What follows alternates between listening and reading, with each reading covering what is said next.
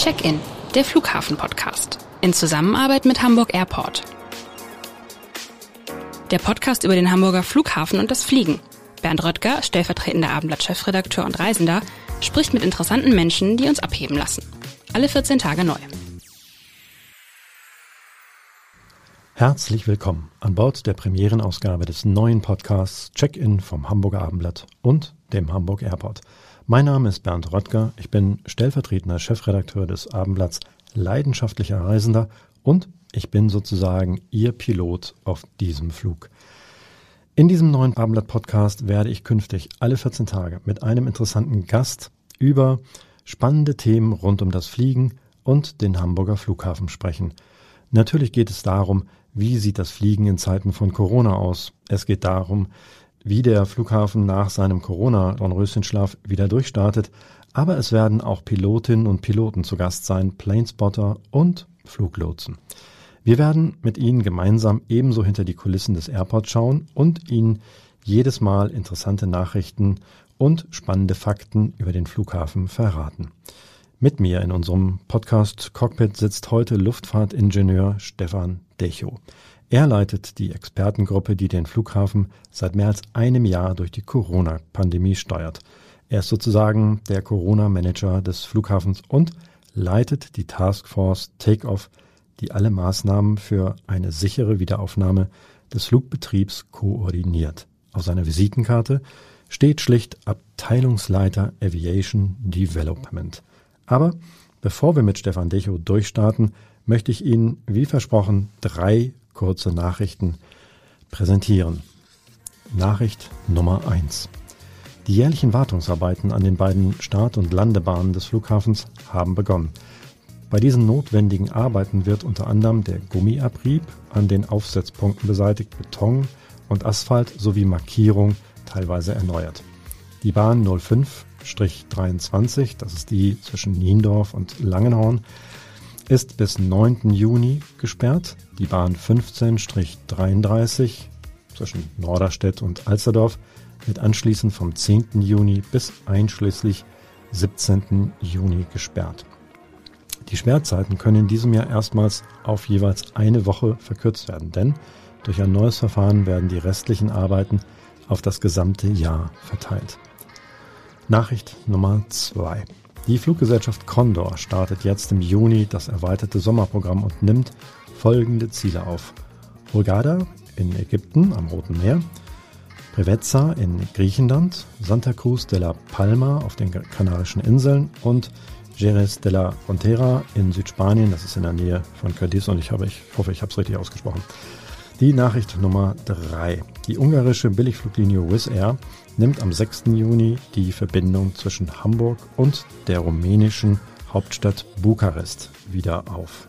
Und wir starten an dieser Stelle ein kleines Flughafen ABC, in dem wir jedes Mal ein wenig die Airport-Sprache übersetzen und Wissenswertes über den Flughafen auf den Punkt bringen. Der heutige Begriff lautet Chocks. Chocks, das sind die Dinger, die haben alle schon einmal gesehen, die geflogen sind. Chocks sind die Bremsklötze, die beim Parken noch per Hand unter die Flugzeugräder gelegt werden. Das ist die erste Tätigkeit des Bodenpersonals, sobald das Flugzeug seine Parkposition erreicht hat. So wird der sichere Stand des Flugzeugs gewährleistet. So, und nun sind wir aber endlich startbereit. Herzlich willkommen, Herr Decho. Schön, dass Sie mit uns an Bord sind. Naja, an Bord ist vielleicht etwas übertrieben. Es dreht sich in diesem Podcast zwar alles um das Fliegen und um den Hamburger Flughafen, aber wir befinden uns Corona-konform mit reichlich Abstand und Plexiglasscheiben hier zwischen uns im großen Podcast-Studio der Hamburger Abendblatt-Redaktion mitten in der Hamburger City. Damit dennoch etwas Fernweh und Flughafenfeeling aufkommt, haben wir ein paar Höreindrücke aus dem Terminal und dem Flug, dem Vorfeld mitgebracht. Die streuen wir zwischendurch ein und verraten am Ende natürlich, was es damit genau auf sich hat, was das für Geräusche waren. Herr Decho, wann sind Sie eigentlich zuletzt geflogen? Oh, das ist tatsächlich schon lange her. Ich glaube, wenn ich mich zurückerinnere, ist das bestimmt Anfang letzten Jahres gewesen. Also Aber vor der Pandemie. Ja, auf jeden Fall. Und Darf man fragen, wohin? War es dienstlich? War, waren Sie im Urlaub oder? Es war tatsächlich dienstlich. Ich glaube, Urlaub ist dann tatsächlich schon fast zwei Jahre her. Oh. Äh, aber auch der Fernweh äh, liegt bei mir an und ich freue mich auch, wenn es demnächst so wieder losgehen kann, ja. Sie sind seit gut einem Jahr der Corona-Manager äh, des Hamburger Flughafens. Wie, wie kommt man dazu? Ja, das ist eigentlich eine gute Frage. Letztlich äh, kam mein äh, Vorgesetzter und mein Chef auf mich zu und fragten, ob ich das machen will. Äh, ich finde Herausforderungen natürlich spannend und äh, ich glaube, Corona hat uns alle herausgefordert und dann habe ich auch diese Herausforderung angenommen. Ähm, ja, und dann hat man sich irgendwie da so reingearbeitet, was natürlich dann heute die Polter passieren musste. Ähm, war eine spannende Zeit und mittlerweile haben wir auch sehr viel mehr Routine bekommen in den Entscheidungen, die wir treffen. Ja, aber es hat heute, macht es noch Spaß, ähm, aber tatsächlich haben wir gedacht, es geht alles schneller. Und so war auch der Name geboren, Take Off. Wir dachten, es geht jetzt einfach los und die Luftfahrt beginnt irgendwann wieder. Aber die, wir hätten nie gedacht, dass es so lange dauert. Mittlerweile ein Jahr. Das war gerade wahrscheinlich so halt quasi äh, im, im vergangenes Jahr im März so mh, ja von einem Tag auf den anderen äh, hatten sie quasi hatte ihre Stellenbeschreibung sah dann etwas anders aus. Die Abteilung heißt ja eigentlich Aviation Development. Was muss man sich darunter als Laie vorstellen? Was haben Sie vor Corona gemacht? Vor Corona habe ich mich mit meinen äh, Kollegen darum äh, gekümmert, den Flughafen infrastrukturell so aufzurüsten, dass er für die Zukunft gewappnet ist das hat verschiedene Aspekte. Das eine ist natürlich immer diese Kapazitätssteigerung, mehr Luftverkehr, was tun wir. Aber es gibt auch andere Aspekte wie gesetzliche Änderungen, ähm, wo wir neue Auflagen erfüllen müssen, wo der Flughafen sich anpassen muss. Sei es Einreisebestimmungen, sei es ähm, ja, Stadt-Landebahnsysteme, die irgendwie optimiert werden müssen. Mhm. All diese Sachen, die rund um Infrastruktur gehen, vom Terminal, Gepäckfüllanlage, luftseitige Entwicklung. Äh, um diese Sachen haben uns alles gekümmert. Das klingt ja irgendwie nach einem super spannenden Job, weil alles, was neu ist, das geht quasi bei Ihnen über den Tisch oder durch Ihre Abteilung. Ganz genau. Wie groß ist so eine Abteilung? Wie muss man sich das vorstellen? Sie ist so zwischen 15 und 20 Leuten groß. Ah. Mhm. Variiert immer so ein bisschen, aber ja. Und momentan ist es wahrscheinlich ein wenig größer durch ja, Corona? das ist richtig. Also auch wir haben leider Abgänge zu verzeichnen gehabt äh, und das tatsächlich eher durch äh, persönliche Geschichten, aber ja, Corona hat auch das ein bisschen gedämpft.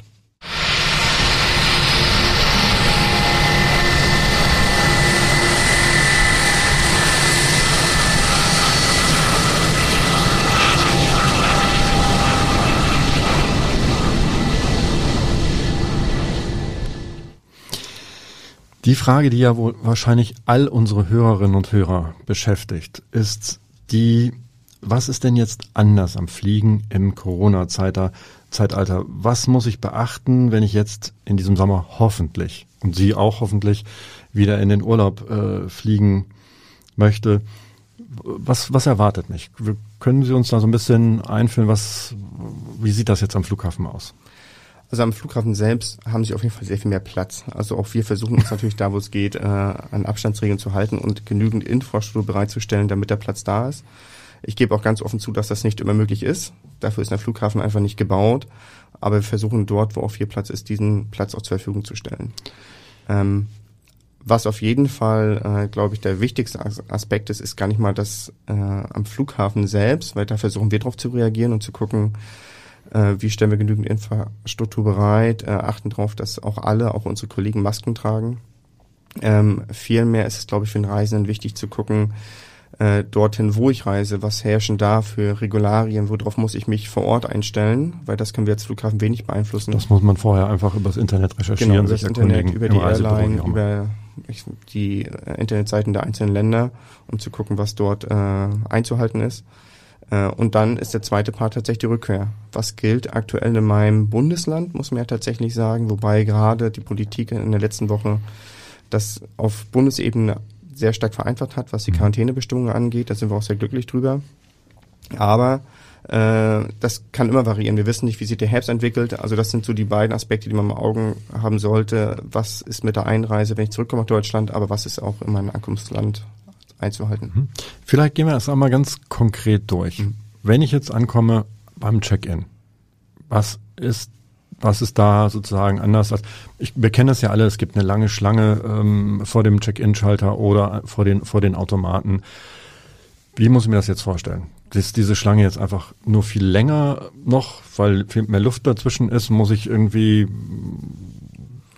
Also wenn alles gut läuft, ist die Schlange natürlich hoffentlich nicht so lang, aber tatsächlich ist es so, dass bei einigen ähm, Destinationen, also Ländern, wo sie hinreisen, unter Umständen Corona-Test vor Abflug notwendig ist. Das heißt, es könnte sein, dass einige Airlines äh, einen Corona-Test von ihnen verlangen und dadurch der Check-in sich etwas verändert hat. Wenn sie deutschlandweit, deutschlandweit reisen, ändert sich gar nichts. Also da reisen sie wie eh und je und gehen zum Check-in oder an die Automaten. Ähm, aber ich glaube, der gravierendste Unterschied ist je nach Ankunftsland, wenn dort ein ähm, Antigen- oder PCR-Test gefordert wird, dass sie diesen Nachweis bei beim Check-in liefern müssen. Dann wird der direkt beim Check-in neben dem äh, Ticket oder dem und dem Personalausweis, Reisepass, was auch immer, müssen Sie dann noch den, äh, den Test Ganz genau. vorweisen. Genau. Gut, dann haben wir, ähm, dann haben wir, nein, wir haben noch nicht eingecheckt, sondern ist vielleicht noch wichtiger sozusagen für all die hektisch Reisenden, muss ich jetzt früher am Flughafen sein? Oder also, wegen der Abläufe oder was auch immer?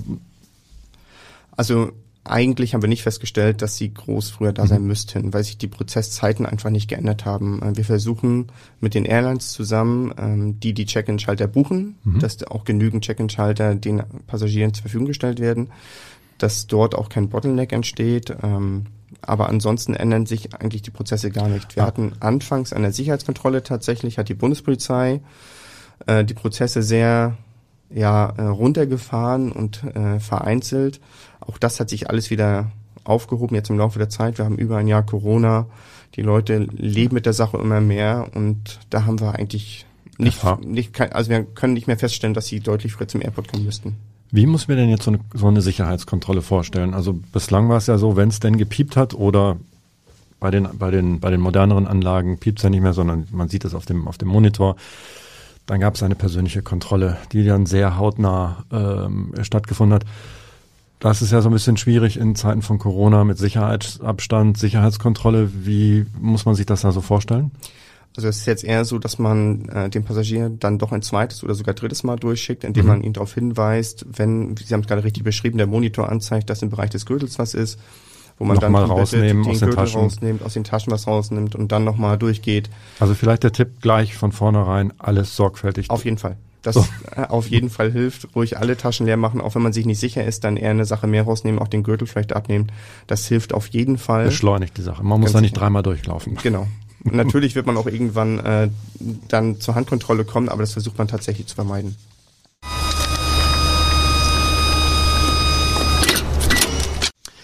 Hat sich eigentlich ähm, bei den Gepäckbestimmungen irgendwas geändert? Also äh, am, am Flughafen? Das war auch nur ganz zu Anfang, dass wir bei dem Reisegepäck wurde mehr durchgegriffen, dass nicht mehr so viel äh, bei dem Handgepäck, Entschuldigung, mhm. nicht mehr so viel Handgepäck mitgenommen werden durfte aufgrund der Sicherheitskontrolle. Aber auch das ist wieder runtergefahren. Das ist entspannter also da, jetzt wieder. Genau, genau da gibt es keine größeren Änderungen. Also da kann man reisen, wie man das gewohnt ist. Und mein kleines, äh, mein kleine, ähm, kleines Fläschchen mit dem mit dem äh, Desinfektionsgel kann ich auch mitnehmen, weil es genau, klein, klein, genug klein ist. genug, genau. Super, nur nicht die große Desinfektionsflasche. Das sollte man nicht machen, nein. Gut, ähm, jetzt sind wir eingecheckt. Ähm, wie sieht das eigentlich im Flughafen jetzt aus? Duty Free, die ganzen, die, die Shops, ist das alles nach wie vor geschlossen, wie der Rest in der City auch? Leider der Großteil ja.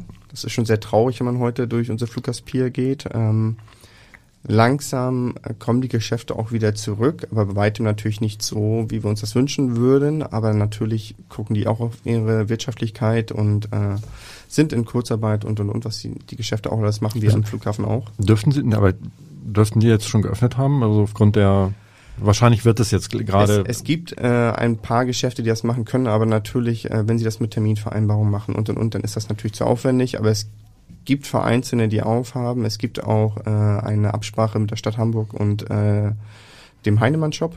Also da ist auch was passiert, aber es ist bei weitem nicht. Also man ist schon gehen Lehre, man sollte Weil selbst sich verlassen, sehr zu shoppen. Click and Meet würde ja nicht wirklich Nein. funktionieren, muss man ja. Macht man auch nicht. Also bietet auch keiner an. Gut, dann sind wir quasi im, im, im Terminal und jetzt stelle ich mir die Frage, gibt es eigentlich dann nach wie vor, also gibt es genug Sitzmöglichkeiten, wenn man sich das so äh, aus, äh, erinnert, einmal kurz irgendwie, wie das mal so war? Dann habe ich ja irgendwie quasi vor dem, äh, in dem Bereich vor dem Boarding meine Sitz, äh, Sitzbänke, wo dann alles äh, ähm, voll ist und alle, alle Menschen sitzen. Jetzt stelle ich mir so vor, okay, äh, da darf vielleicht nur noch maximal jeder zweite Sitz, vielleicht sogar noch weniger belegt werden.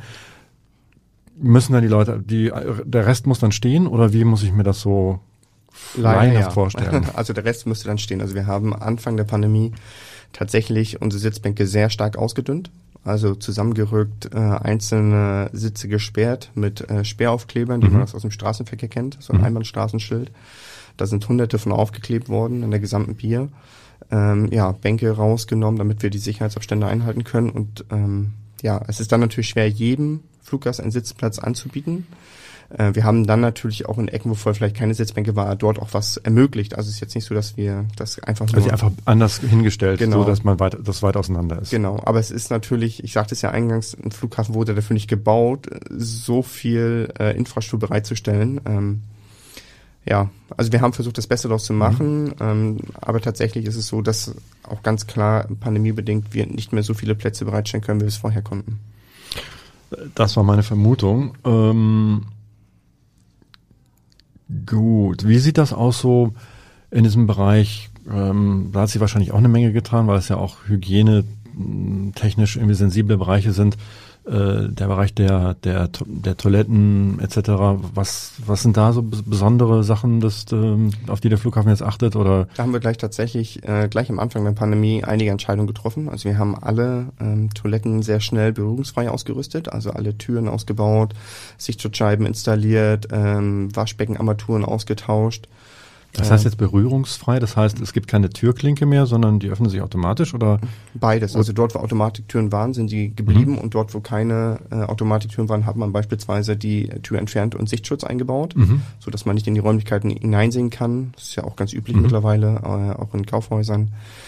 Ähm, sowas eben. Äh, natürlich in den einzelnen persönlichen Kabinen sind natürlich weiterhin Türen vorhanden, aber alles, was so Waschraum und Zugang mhm. angeht, da haben wir drauf gesetzt, dass alles zu 100 Prozent Also da wurde auch richtig ähm, äh, ein bisschen umgebaut ja. für, für, ähm, für Corona, was ja dann wahrscheinlich nicht nur für jetzt für Corona ist, sondern dann mit Sicherheit ja. auch bleibt. Ne? Also die das ist eine dauerhafte Sache. Ne? Die Strategie des Flughafens war ohnehin, das in den nächsten Jahren umzurüsten und man hat jetzt einfach Vor, vorgezogen. das vorgezogen und hat das äh, konsequent umgesetzt. Ähm, das wurde auch ziemlich gut angenommen.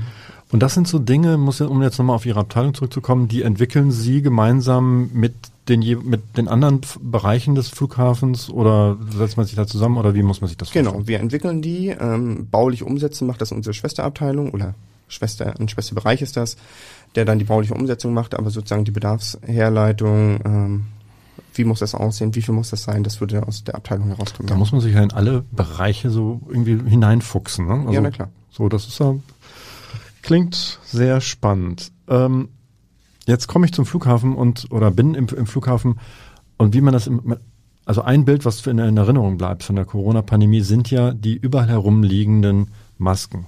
Mhm. Die liegen auf den Gängen, die liegen auf den Straßen, was auch immer, weil man verliert sie halt einfach irre schnell. Bekomme ich im Flughafen irgendwie Ersatz, eine Ersatzmaske oder sowas? Ja. Wo, wo, wie, wie sieht das aus? Wir haben tatsächlich direkt vor der Sicherheitskontrolle einen Automaten aufstellen lassen wo man sich entsprechende Masken ziehen kann, auch der Bestimmung entsprechend. Mhm. Ähm, also so eine, so eine, medizinische Maske oder FFP2-Maske. Korrekt, genau. Mhm. Ähm, zusätzlich auch äh, Desinfektionsmittel, wenn man das haben möchte, auch in den kleinen Flaschen, damit man die halt auch mitnehmen kann. Und das gleiche haben wir auch nochmal auf der Luftseite gemacht, also hinter dem Sicherheitsbereich. Auch dort finden Sie nochmal einen Automaten, wo Sie sich da alle Hygieneartikel nochmal kaufen können. Mhm. Und beobachten Sie so, wird das ähm, wird das angenommen? Ähm, finden sich die Leute sozusagen mit den mit diesen Änderungen äh, zurecht? Gibt es da noch Themen, ähm, an denen noch gearbeitet wird? Also es gibt immer mal wieder Themen und äh, Passagiere, die auffallen, aber es ist bei weitem weniger geworden. Das muss man sagen. Also die Leute haben gelernt, mit der Pandemie zu leben und akzeptieren das. Und ähm, ja, wenn eine Maske abfällt, wird sich eine neue gekauft. Aber so diese Grundsatzdiskussion, die man gerade am Anfang hatte mit dem Maskentragen, die führen wir einfach also eigentlich weniger. Ich will nicht sagen, dass sie ganz weg sind. Es gibt immer mal vielleicht eine Ausnahme, aber grundsätzlich äh, verhalten die Passagiere sich schon sehr gut. Mhm. Gut, dann geht's nun endlich zum Boarding. So, wir stellen uns das, wir kennen das alle, ähm, das wird dann zum Boarding aufgerufen, da gibt's normalerweise immer dicht, schönes Gedränge, damit man die besten Plätze bekommt, mhm. obwohl die ja eigentlich schon reserviert sind, aber ähm, wie Gut, bei den normalen Dingern gibt's dann einfach wieder eine Schlange, die einfach ein bisschen entspannter ist, aber eine ganze Reihe von, von ähm, äh, kennt man ja vom Hamburger Airport, dass da äh, immer noch eine ganze Reihe von Flugzeugen ja im Prinzip irgendwie mit einem Bus angefahren wurden. Findet das momentan noch statt? Oder, nee, ähm, das ist das Erste, was wir außer Dienst gestellt haben. Das wird was schon mal sehr beruhigend ist, ja. ja. Weil das Geschiebe und Gedränge im Bus ist ja... Genau. Nein, wir haben die Busse tatsächlich außer Dienst gestellt. Äh, das war eines der ersten Sachen, die passiert sind, weil der Flugverkehr auch so unheimlich eingebrochen ist. Und die sind tatsächlich seit über einem Jahr auch nicht mehr gefahren. Also natürlich rein technisch werden wir sie bewegen, aber nicht im Passagierdienst. Ähm, und ansonsten versuchen wir auch grundsätzlich alles über eine Fluggastbrücke abzufertigen, damit auch niemand irgendwie auf dem Vorfeld rumläuft. Wir haben alle Sonderverfahren eingestellt. Also es ist tatsächlich so, dass möglichst viel über die Brücke geht. Das geht ja, solange der Flugbetrieb noch recht eingeschränkt ist. Ich weiß gar nicht, wie. Normalerweise gibt es am Flughafen rund 200 Starts und Landungen mhm. pro Tag. Wie sieht das so gerade aktuell aus? Also gerade kommen wir aktuell mit den Fluggastbrücken auch noch hin.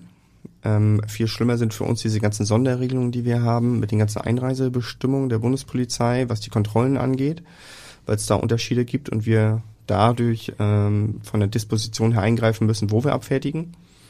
Achso, weil sie, weil sie sozusagen nur in bestimmten Bereichen genau. die Möglichkeit haben für diese Kontrollen. Mhm. Genau, wir sind da nicht mehr so flexibel in mhm. der Disposition. Ähm, was die Busse angeht, sollte es wieder zu den Bussen kommen, ist es aber auch schon so geregelt, oder es, wir haben zweierlei Sachen. Wir haben aktuell kurz vor der Krise ähm, sogenannte Flughafenbusse beschafft. Das sind keine normalen Straßenverkehrsbusse, die sind wesentlich größer im Innenraum. Dadurch, dass die äh, gut drei Meter breit auch sind, haben drinnen auch so gut wie keine Sitze hat man in dem Bus auf jeden Fall die Möglichkeit, sie zu verteilen. Und wir werden die auch nur mit der Hälfte der Kapazität einsetzen, damit die Abstände mhm. gewahrt sind.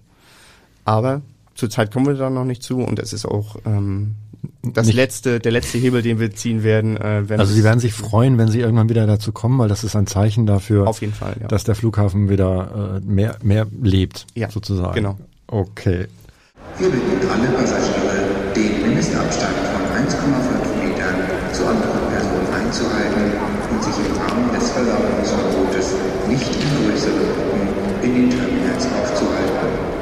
Desinfektionsspender finden Sie in allen Sanitärbereichen. We ask all passengers to maintain a minimum distance of one and a half meters from other persons. As there is a ban on public gatherings, please do not assemble in larger groups in the terminals. You will find disinfectant dispensers in all bathroom facilities. Gibt es Genau, das ist eine Frage. Ich bin dann jetzt im, Flug, im Flugzeug tatsächlich. Also das Boarding ist losgegangen. Ich bin nicht mit dem Bus gefahren, sondern entspannt über die den Finger, wie man so schön sagt. Sie sagen Fluggastbrücke oder? Genau. Ähm, ähm, so, sitze im Flugzeug, gibt's da jetzt eigentlich aktuell, ich weiß, das ist nicht 100% Ihr Thema, aber gibt's da jetzt eigentlich aktuell irgendwie was zu trinken, was zu, äh, was zu essen oder wie sieht das momentan in Zeiten von Corona Also stark aus? runtergefahren. Ich will nicht äh, sagen, dass es das nicht auf Langstreckenflügen gibt. Ich denke schon, weil dafür sind die Flüge einfach zu lang. Aber es ist deutlich runtergefahren. Also auf Flügen, wo sie zum Beispiel nach Frankfurt noch ein Getränk gekriegt haben, äh, auf dem Lufthansa-Flug, das gibt es definitiv aktuell nicht. Äh, also das haben einige Airlines runtergefahren, gerade auf diesen ganzen kurzen Strecken, wo man eine Stunde fliegt, zwei Stunden fliegt, äh, ist das deutlich runtergefahren. Ich will, ich weiß das nicht bei jeder Airline, ähm, aber von denen, die ich kenne, die haben das also der geliebte, der geliebte Tomatensaft, der sozusagen legendär ist auf diesen Flügen, der fällt dann jetzt erstmal weg. Zumindest auf den kurzen Flügen, ja. Gut. Ähm, wenn ich, äh, wenn ich, wenn ich an, also wenn ich ankomme, dann gibt es da so ein paar, an, also wenn ich zurückkomme, gibt es da so ein paar mehr Sachen zu, äh, ja. zu beachten durchaus. Es gibt Testzentren am Flughafen. Das ist richtig. Ähm, vielleicht können Sie unseren Lesen, also vielleicht haben es nicht alle mitbekommen, es gibt zwei Testzentren, wenn ich das richtig, oder noch mehr mittlerweile? Also genau genommen gibt es vier, aber von vier? zwei, ja, aber genau, äh, von zwei Anbietern. Ach so, okay, deswegen bin ich, okay. Wie muss ich mir das vorstellen? Ich komme an, ähm, muss mich sozusagen äh, aufgrund der Einreisebestimmungen äh, testen lassen. Wie sieht das, wie sieht das dann aus? Habe ich dann die Wahl, wo ich hingehe? Werde ich zugewiesen? Wie funktioniert das? Also aktuell hat sich das sogar so verschärft, äh, das war so um Ostern rum, dass jeder Fluggast, der aus dem Ausland einreist, vor Abflug einen Corona-Test gemacht haben muss. Dadurch äh, sind die Testzentren, was ankommende Passagiere angeht, eher uninteressant geworden, außer vielleicht für Nachtest, weil ja alle bei Flugzeugbetreten im Ausland mhm. Schon nachweisen müssen. Ähm, die Testzentren sind tatsächlich äh, aktuell beliebter fürs Umland und vor allen Dingen für Abfliegende. Also gerade abfliegende Passagiere, die für ihr ihr äh, Zielgebiet einen Test brauchen, dass die da nochmal hingehen, kurz vor Abflug und dann in die Check-in-Halle gehen. Also für, fürs Umland meinen Sie sozusagen, werden viel genutzt von Menschen, die gar nicht fliegen. Also Oder es wie? gibt so Zeiten wie beispielsweise vor Weihnachten, Mhm. da war ein starker Andrang, weil man vor Weihnachten sich nochmal testen lassen wollte, Mhm. weil man dann zu seiner Familie, wie auch immer wollte.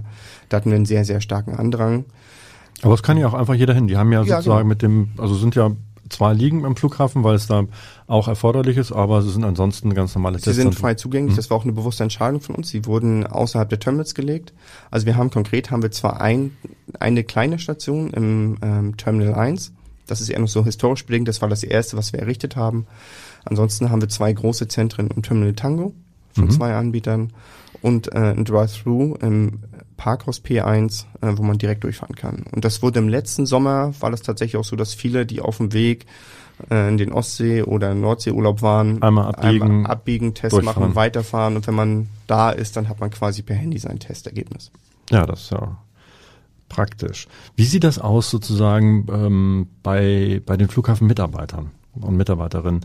Ähm, tragen Masken, sie haben sozusagen wahrscheinlich auch irgendwie Plexiglas ähm, angebracht, überall da, wo es geht, ähm, werden getestet. Wie, wie, funkt, wie funktioniert das? Ähm, was haben Sie? Das ist ja wahrscheinlich auch ein Prozess, den Sie mit aufbauen oder um den es halt auch geht. Auch der, also der Schutz der Passagiere auf der einen Seite, aber auch der Schutz der Mitarbeiterin. Genau, der Mitarbeiterschutz tatsächlich, ähm, der ist bei uns beim Arbeitsschutz angegliedert. Das ist äh, nochmal Mhm. eine separate Abteilung und Ach die okay. macht das mehr oder weniger autark, aber wir schließen uns natürlich kurz. Also ist nicht so, dass man nicht miteinander spricht, dafür ist unsere Firma dann doch äh, klein genug, dass man sich kennt. Naja, so klar. wie, um, über wie viele Mitarbeiter reden wir? Ich glaube, es sind Knapp 2000. 2000. Das ist äh, nicht so klar. Nee, das stimmt wohl, aber zumindest kennt man sich. Und ähm, es ist so, dass unsere Mitarbeiter, also wir haben viel getan. Es ist, äh, die Mitarbeiter sind angehalten, viel im Homeoffice zu arbeiten, da wo möglich. Natürlich kann das nicht jeder. Ähm, Flughafen im Homeoffice. Wie, welche Bereiche können das? naja, viel in der Administration. Also meine Abteilung beispielsweise, Mhm. aber auch Personalabteilung, ähm, das Controlling. Gibt ja schon viel, die man auch in, ähm, ja, in administrativen Bereichen hat. Aber natürlich in der Flugzeugabfertigung klappt das natürlich nicht. Brauchen wir gar nicht drüber reden. Aber es hilft ja auch schon dort, wo man die Leute zu, von Mhm. zu Hause arbeiten lassen kann, das auch zu tun. Aber tatsächlich ähm, werden den Mitarbeitern Masken zur Verfügung gestellt. Wir stellen Selbsttests zur Verfügung, zweimal die Woche, dass die Mitarbeiter sich testen lassen können. Ähm, natürlich äh, Abstandsregelungen auch in den Büros, wo man darauf achtet, dass nicht zeitgleich Arbeitsplätze besetzt wird. Das geht auch nicht überall, in Leitstellen und sowas natürlich auch nicht. Es ist immer, es ist immer sehr stark abzuwägen, wo man arbeitet, in welchen Bereichen und wo kann man welchen Hebel nutzen. Aber das Unternehmen hat sich da sehr, sehr flexibel gezeigt, auch sehr kurzfristig sehr flexibel gezeigt, ähm, ja, was Arbeitsplätze angeht, Arbeitsorte, Bereitstellung von Desinfektionsmitteln Mitteln auch zum Tische reinigen, Tastaturen reinigen, dort, wo Arbeitsplätze übergeben werden müssen, Leitstellen, dass die gereinigt werden können und, und, und. Da wurde sehr, sehr viel gemacht äh, und natürlich auch diversen Hinweisschilder. Das, was der Passagier auch sieht, äh, sehen wir in unseren Büros und sanitären ist Einrichtungen im auch. Prinzip so ähnlich. Gen- Genau. genau. Ähm, naja, es gibt ja, ich stelle mir gerade so vor, so ein ähm, der der Tower, im, im, den, den man sozusagen kennt, das ist ja dann schon etwas beengter. Ähm, da oben arbeiten dann aber müssen natürlich irgendwie eine eine Reihe von Menschen arbeiten. Da kann man nicht sagen, komm, jetzt lassen wir mal die Hälfte weg. Das funktioniert wahrscheinlich äh, ja, nur bedingt. Genau. Ähm, da muss man dann andere an, äh, andere Wege finden. ne? Genau. Mhm. Und da gibt's dann beispielsweise auch, was die auch gemacht haben, Zutrittsbeschränkungen, äh, dass da eben nicht mehr jeder rüberfahren kann. Also dass das wirklich nur, man lässt das in dem kleinen Kreis, die doch wirklich benötigt werden und gut und dann aber auch strenge Hygieneauflagen, was Haben Sie denn Pausen angeht. da, dabei wahrscheinlich ja auch dann so Schichten getrennt oder sowas, ne? Ja, na klar. Mhm. Jetzt geht's ja langsam wieder los. So hoffen wir oder hoffen. Äh, wie muss man sich das vorstellen? Was ist die größte Herausforderung gerade für Sie beim Wiederhochfahren äh, des, des Flughafens? Es war ja so ein bisschen so ein Dornsröschenschlaf fast. Ja, das Schwierigste ist tatsächlich nicht mal das Hochfahren. Das Schwierigste ist, in die Glaskugel zu gucken. Also wann drücke ich den Knopf zum Hochfahren? Und das ist gerade so der schmale Grat, auf den wir uns bewegen. Wann macht man das, wann macht man das nicht? Weil tatsächlich, man ist ja bekannt, wir haben ja im letzten Jahr ähm, unheimliche Verluste eingefahren, auch in diesem Jahr. Und äh, wir wollen schon gucken, dass wir diesen Hebel, diese Infrastruktur wieder hochzufahren, äh, alle Mitarbeiter aus der Kurzarbeit zu holen, das soll natürlich auch dann passieren, wann es passt. Und das ist gerade sehr schwer zu sehen. Das ist gerade das Allerschwierigste, was wir haben. Alles andere haben wir schon soweit bereit, eingerichtet. Ähm, aber also dieses Gefühl dafür zu kriegen, den richtigen Punkt zu finden, ist gerade schwer. Also Sie brauchen Sie einen, einen direkten Draht äh, einerseits wahrscheinlich irgendwie nach Berlin, um zu gucken, was oder oder naja, nach überall hin irgendwie, äh, was ist gerade politisch irgendwie möglich. Aber andererseits natürlich auch, wie reagieren sozusagen die, die Passagiere? Ja. Also gibt es das Verlangen oder ähm, wird, gibt es gibt es Buchungen etc. Et ähm, das ist sozusagen wahrscheinlich auf der einen Seite nicht zu spät und nicht zu früh, ne? Oder? Ja, genau, ganz genau. Also wer es verfolgt hat, wir haben ja in den letzten Wochen auch Wochen, also an Wochenenden das Terminal 2 schon aufgemacht, genau aus diesen Gründen, wo wir gesagt haben, ah, das kann jetzt das knapp werden. Äh, wir machen das mal wieder auf, ähm, aber das auch wirklich nur am Wochenende, weil in der Woche passiert mhm. noch nicht so viel. Und was wir auch festgestellt haben, viel passiert so zwei Wochen vor sozusagen dem Tag X, ähm, wo wir sehen, da streichen die Airlines noch mal viel, ähm, da ist noch viel Bewegung in den Flugplänen drin, was wir sonst immer eigentlich halbjahresscharf hatten zwischen Sommer- und Winterflugplan, wo wir genau wussten, so fliegt die Airline. Dann haben wir irgendwann nochmal Passagierdaten dazu gekriegt und das war ziemlich verlässlich. Das ist gerade gar nicht. Und wir haben auch festgestellt, dass der Passagier, der letztendlich in dem Flugzeug sitzt, ähm, also der hat heute sehr kurze Stornofristen, die er teilweise mitbuchen kann, weil die Reisebüros das natürlich anbieten und die Passagier, äh, Passagiere sich dadurch äh, sicherer fühlen. Aber ähm, es ist auch so, dass die Passagiere auch darauf reagieren, wenn in Berlin wieder neue Regeln kommen, wenn es wieder heißt, vor Abflug irgendwelche Corona-Tests. Und da darf man nicht vergessen, das ist eine Familie auch teuer, wenn ich mit äh, zwei Kindern reise ähm, dann brauche ich vier Corona-Tests, dann kostet mich das, wenn es schlecht läuft im Ausland, auch ein, 200 Euro. Das ist für die Reise. bei so einem PCR-Test, ne? Ja, genau. genau. Das ist für die Reise. Das kann richtig teuer werden dann, genau. ne? Und dann äh, stornieren dann viele auch wieder, weil sie nicht wissen, was auf sie zukommt, wenn sie wieder zurückkommen. Und äh, das merkt man schon. Und man merkt immer, je stabiler eine Lage ist, sozusagen also aus Berlin heraus eine mhm. Lage ist, dass die Passagiere sich darauf einstellen können und das dann auch annehmen, weil sie einfach wissen, das sind die Regeln, damit kann ich mich abfinden und das gehe ich ein. Aber jedes Mal, wenn es Ungewissheit gibt, dann merkt man, dann gehen die Buchungszahlen wieder runter. Und das ist gerade der schmale Grad, auf dem wir uns bewegen, zu wissen, was Sie gerade sagten, was passiert in Berlin und wie reagiert der Passagier darauf. Jetzt stellen wir uns mal vor, Sie haben hier gerade eine, keine Plexiglaswand, sondern eine Glaskugel äh, vor sich liegen. Wovon gehen Sie denn aus? Wie ist die Situation, wenn denn die Sommer, also wenn wir uns den Sommerferien nähern? Was ja sozusagen absehbar ist. Ähm, wie sieht das aus so quasi zum, zum Ferienbeginn? Wovon gehen Sie gerade aus? Ich, ich weiß, das ist ein schwieriges Terrain und wir, wir nageln Sie auch nicht drauf fest. Also es ist äh, auf jeden Fall so, dass das, was letzte Woche passiert ist in Berlin, nämlich dass die Quarantänebestimmungen sehr deutlich runtergefahren wurden, indem ich mich quasi am Tag eins schon freitesten lassen kann und dadurch, dass ich ja vor Abflug sowieso getestet sein muss, bin ich ja quasi schon freigetestet und muss nicht mehr in Quarantäne. Das ist schon eine sehr, sehr, sehr gute Sache. Das muss man wirklich sagen.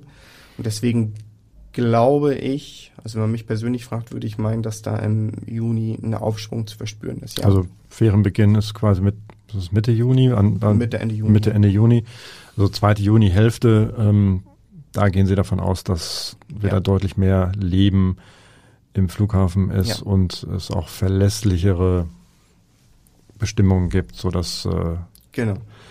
dass das dann irgendwie alles etwas besser läuft. Der gibt es sozusagen für Sie im Rückblick nach einem Jahr Corona ähm, so etwas, man kann ja allem Negativen und allem Schrecklichen, was so eine Pandemie hat, vielleicht immer auch ein ganz klein wenig Positives abgewinnen. Gibt es sozusagen so, ja, wie man so schön sagt, so gewisse Learnings, wo Sie sagen, Mensch, da haben wir was mitgenommen, ähm, da haben wir was gelernt aus, aus dieser Zeit. Ähm, das war dann am Ende, hat uns das doch irgendwie nach vorne gebracht. Ja, auf jeden Fall. Also eine Sache steht da ganz im Vordergrund. Es ist so, dass vor der Pandemie hat alles immer sehr lange gedauert. Lange Prozesse, Entscheidungsprozesse, Entscheidungswege. Und das hat man in der Pandemie gemerkt, wie plötzlich alle zusammenhalten können. Alle waren plötzlich Feuer und Flamme, diesen Flughafen voranzutreiben, Sachen umzusetzen, Ärmel hochzukrempeln, mit anzupacken und alles dafür zu tun, das äh, Fliegen sicherer zu machen und dem Passagier, äh, Passagier ein gutes Gefühl zu geben. Und das war wirklich schon bemerkenswert. Das hat auch Spaß gemacht. Das hat dann auch mit Stolz erfüllt, dass das äh, man so, gerade an. Ja, ja toll. dass alle so mitziehen. Also es gab eigentlich keinen in diesem Jahr, keinen, der gesagt hat, nee, mache ich nicht, sondern es waren eher alle, die gesagt haben, ich bin sofort da, ich bin zur Stelle, ich komme. Äh, auch bei der Feuerwehr, äh, wo wir auch Fälle hatten, ähm, Corona-Fälle, wo es keine Diskussion darum gab, dass Leute zum Dienst dann eingesprungen sind und und und. Also es waren alle in der gesamten Pandemie einfach für den Flughafen da und das war echt ein gutes Gefühl. Ja, toll. Das klingt irgendwie nach einem guten Zusammenhalt. Und Absolut. was ja auch toll ist, wenn wie Sie sagten, wenn es denn sozusagen so viele Dinge so plötzlich ganz viel schneller gehen äh, müssen, einfach weil, weil sich genau, diese, die ja. Sachen, äh, Sachen so schnell geändert haben. Ähm, das stelle ich mir auch, äh, auch sehr reizvoll vor. Der Flughafen hat, wie ich, wie ich gelesen habe, ähm, sogar eine Auszeichnung bekommen für seine Corona-Schutzstandards. Wer hat denn die Aus, wer hat diese Auszeichnung vergeben und was muss man sich darunter vorstellen? Können Sie genau, das ist das äh, ACI, das ist so ein internationaler Zusammenschluss der Airports, sage ich mal. Das gibt es auf europäischer Ebene und auf weltweiter Ebene. Und auf weltweiter Ebene sitzen die in Kanada, in Montreal. Äh, und wir haben, also wir sind lange schon ähm, in diesem Verband mit drinne und tätig.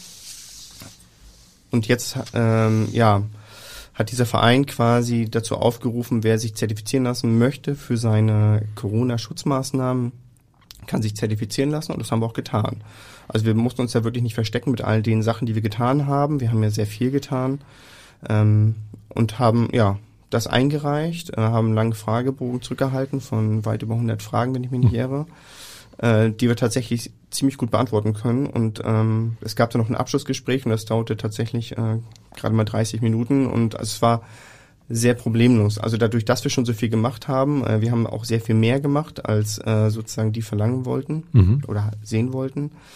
Ja, es war für uns als Team natürlich auch eine hohe Auszeichnung, diese Auszeichnung denn zu erhalten, weil wir eigentlich mit Bravour schon das bestanden haben oder bestätigt bekommen haben, was wir getan haben und das auch international anerkannt ist. Ja, das, äh, das ich finde ich ist auch wichtig, ja einfach auch für die Hamburgerinnen und Hamburger zu wissen. Also der Flughafen hat da äh, eine Menge gemacht, macht eine Menge und ähm, ist dafür auch international ähm, ausgezeichnet worden. Wunderbar. Jetzt, ich habe noch mal so ein paar Fragen zu Ihnen. Mhm. Ähm, Luftfahrtingenieur sind Sie. Wie, genau. Wie wird man Luftfahrtingenieur? Also alle träumen davon, immer Pilot zu werden. Als Kind haben Sie davon geträumt, Luftfahrtingenieur zu, äh, zu werden? Oder wussten Sie überhaupt, was das ist? tatsächlich wollte ich eigentlich eher in die Luftfahrtindustrie. Also ich habe tatsächlich Luftfahrttechnik und Logistik studiert und habe mich während meines Studiums viel mit Flugzeugbau und Flugzeuginstandhaltung befasst. Also eigentlich eher nach Finkenwerder. Äh, tatsächlich, ja. Und ich war auch in meinem Studium in Finkenwerder und habe auch während meines Masters ähm, den allerersten A380, der dann auf Linie ging, für Singapore Airlines mit ausgebaut. Aha. Äh, habe auch viel bei Lufthansa-Technik gearbeitet, in der Instandhaltung. Ähm, aber am Ende meines Studiums habe ich so gedacht, ja, so einfach im Werk arbeiten und ein Flugzeug zwar zu bauen, ist aber irgendwie nicht das gleiche wie ein Flugzeug fliegen zu sehen und wollte dann eher in den, ins Operative steigen mhm. und bin dann vor elf Jahren zum Flughafen gekommen und bin seitdem da geblieben. Und vielleicht können Sie was, was, was haben Sie dann erstmal so gemacht? Was muss man sich da vorstellen? Was kann man dann, wenn man so einsteigt, was macht man dann? Man leitet ja, Sie haben ja nicht gleich die Abteilung äh, geleitet. Also ich bin eingestiegen als äh, ja, Ingenieur und habe mich befasst mit den Projekten, also als Projektleiter, beispielsweise der Vorfeldsanierung, dass ich da die Standards festgelegt habe, wie soll dieses Vorfeld aussehen, ähm, welche Verkehre sollen darauf abgewickelt werden und dergleichen ja, dann wurde es irgendwann die Gruppenleitung, wo ich mich dann mit einem kleineren Team um einzelne luftseitige Projekte gekümmert habe. Ja, und dann ging das immer weiter und dann wurden Abteilungen draus und dann kam zu der Luftseite, kam dann das Terminal dazu, die Gepäckförderanlage dazu, seit letztem Jahr die IT für den Gesamtbereich, die ganzen operativen IT-Systeme. Ja, es sind so peu à peu gewachsen. Gut. Wenn das jetzt sozusagen alles wieder in geordneten Bahnen ähm, verläuft und Sie als Corona-Manager des Flughafens nicht mehr so gefordert werden, sondern Ihren wohlverdienten Urlaub antreten können. Wohin möchten Sie dann gerne fliegen? Mit Ihrer Familie oder? Genau, mit der Familie. Ich glaube tatsächlich, da ich noch sehr kleine Kinder habe, würde ich jetzt noch, also ich würde das mal wieder reizen, äh, nach Amerika oder Kanada zu fliegen. Das wäre aber so mit so vielen und Kleinkindern. So vielen und so kleinen. Ja, da müssen wir mehr erzählen. Ich habe drei Kinder. Drei Kinder. Zwei, vier und sechsjährigen. Mhm. Äh, dann auch nur Söhne, die können einen schon fordern. äh, tatsächlich dann eher so Richtung Mittelmeer, Mallorca oder wie auch immer, ja. Ja, also das also familienkonform. Und dann genau. später äh, geht's geht's, geht's dann mal weiter, genau. Dann ähm, drücke ich Ihnen da die Daumen, dass wir, dass das im Sommer ähm, äh, wieder wieder klappt. Und ähm, bedanke mich ganz herzlich ähm, für für das für das Gespräch, das ähm, sehr interessant war. Und ich hoffe irgendwie unseren Les Hörerinnen und Hörern irgendwie viele Orientierungspunkte, vieles äh, viel Neues äh, mitgegeben hat äh, für ihren äh, für ihren Weg zum Flughafen und wenn sie denn auch fliegen wollen. Und wie versprochen ähm, verraten wir jetzt noch irgendwie welche Geräusche Sie gehört haben zwischendurch, die wir beide jetzt nicht gehört haben, aber Sie. ähm, es war zum einen ein vorbeifahrendes Flugzeug auf dem Vorfeld, ein Backtag-Drucker. Das sind, das sind die, Sie können es besser erklären, was ist der Backtag-Drucker? Das sind die äh, Labels, die Sie dann um den Koffer binden. Kennen wir alle, genau. Genau. Kleben immer irgendwie so ein bisschen irgendwie nachher. Und dann eine Durchsage aus dem, aus dem Terminal. Das war das dritte Geräusch. Ich bedanke mich und äh, wir hören uns in 14 Tagen wieder. Ich bedanke Vielen mich Dank. auch. Vielen Dank. Weitere Podcasts vom Hamburger Abendblatt finden Sie unter abendblatt.de slash podcast. Dort finden Sie auch alle Informationen zu unserem Podcast Newsletter.